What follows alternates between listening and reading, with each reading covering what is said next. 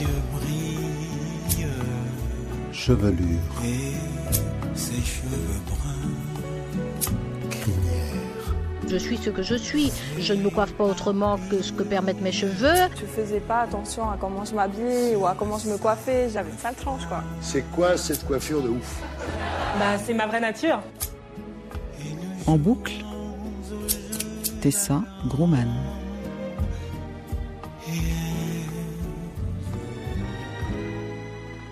Alors, euh, il faut savoir que mon enfant, je l'ai passé euh, à Lyon, en- dans une banlieue lyonnaise euh, qui s'appelle Oulin. Valérie Bonnefond.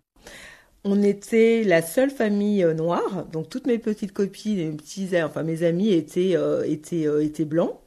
Et ce qui me frappait, c'était que mes copines puissent, comment dire, enfin, j'ai trouvé autonome parce que elles pouvaient se laver les cheveux toutes seules. Moi, c'était quelque chose qui était impensable. C'était ma mère qui me lavait les cheveux. Et quand je, les entendais me dire euh, bon bah attends j'arrive euh, je, je- descends pour aller jouer par exemple je descends je me, je me lave euh, les cheveux pour moi c'était mais comment elle peut se laver les cheveux toute seule? Et pour moi c'était impensable que je puisse le faire Euh, voilà j'ai peut-être dû le faire peut-être une fois et ça a été la catastrophe et ben je me suis j'ai dû me faire engueuler par ma mère parce que j'avais pris cette liberté là parce que les cheveux c'était euh, voilà c'était un jour précis le samedi ou le dimanche et euh, impossible que je le fasse moi-même. Et de voir mes copines le faire toutes seules, pour moi, c'était oh là là, elles sont grandes, elles sont. c'est comme un enfant qui apprend à, se, à s'habiller toute seule, à tout seul, et puis son petit frère, il est là, il veut le faire. Ben moi, c'était pareil, et ça me paraissait énorme qu'elles puissent le faire toutes seules. Comme si elles avaient un peu d'avance sur vous. Carrément. Bah oui, pour moi, c'était j'étais un bébé puisque ma mère devait le faire pour moi et que moi j'étais en incapacité de le faire. Et puis pour moi, c'était une ça marquait aussi la différence. Je me disais bah ah, on n'a pas les mêmes cheveux finalement. Chose que je n'avais pas euh, peut-être euh, eu conscience avant. J'avais pas conscience de, de cette différence-là de cheveux. Je m'en étais peut-être pas occupée ou quoi que ce soit.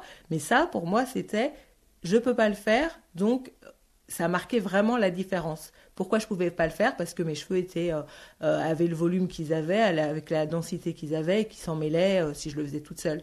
Et voilà, ça marquait notre différence de cheveux que je n'avais jamais vue avant. J'avais pas, j'ai pas subi de racisme ou quoi que ce soit, pas du tout. Donc oui, les cheveux, ça a été le premier, le premier, on va dire, le premier clignotant de, ma différence. Et la différence aussi, c'est que je pense que mes copines n'ont jamais mis de serviettes sur leurs cheveux ou de, ou de t-shirts pour faire de la longueur. Ça, c'est un peu compliqué. Je pense qu'il n'y a que les femmes euh, noires qui peuvent comprendre ça.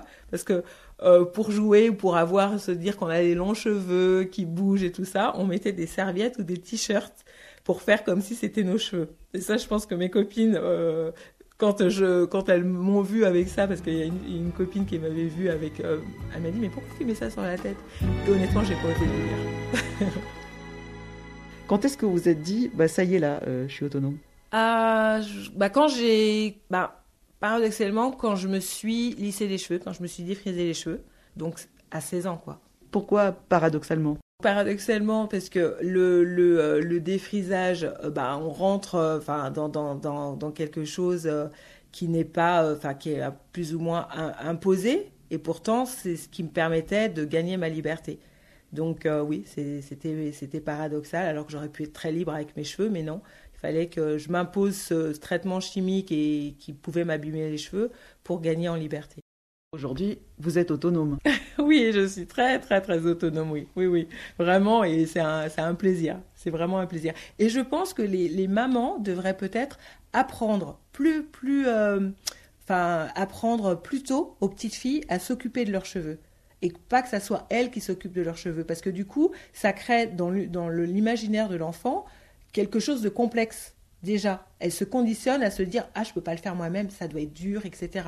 Donc je pense que c'est important pour les, les mamans d'apprendre très tôt aux enfants à se laver les cheveux, à s'occuper de leurs cheveux et non pas que ça soit soumis à une tierce personne. Et vos copines de l'époque, est-ce que vous les voyez toujours? Est-ce que vous leur avez raconté cette histoire un jour? Non, non, non, euh, non, parce que je, je sais même pas si. euh, Enfin, il y en a certaines que je revois, mais non, j'ai j'ai pas eu l'occasion de, de leur dire. Mais c'est vrai que c'est une image qui me revient euh, assez souvent quand même. Quand je me lave les cheveux, encore maintenant toute seule, et que j'ai cette nature que j'avais quand j'étais petite, je repense à ça.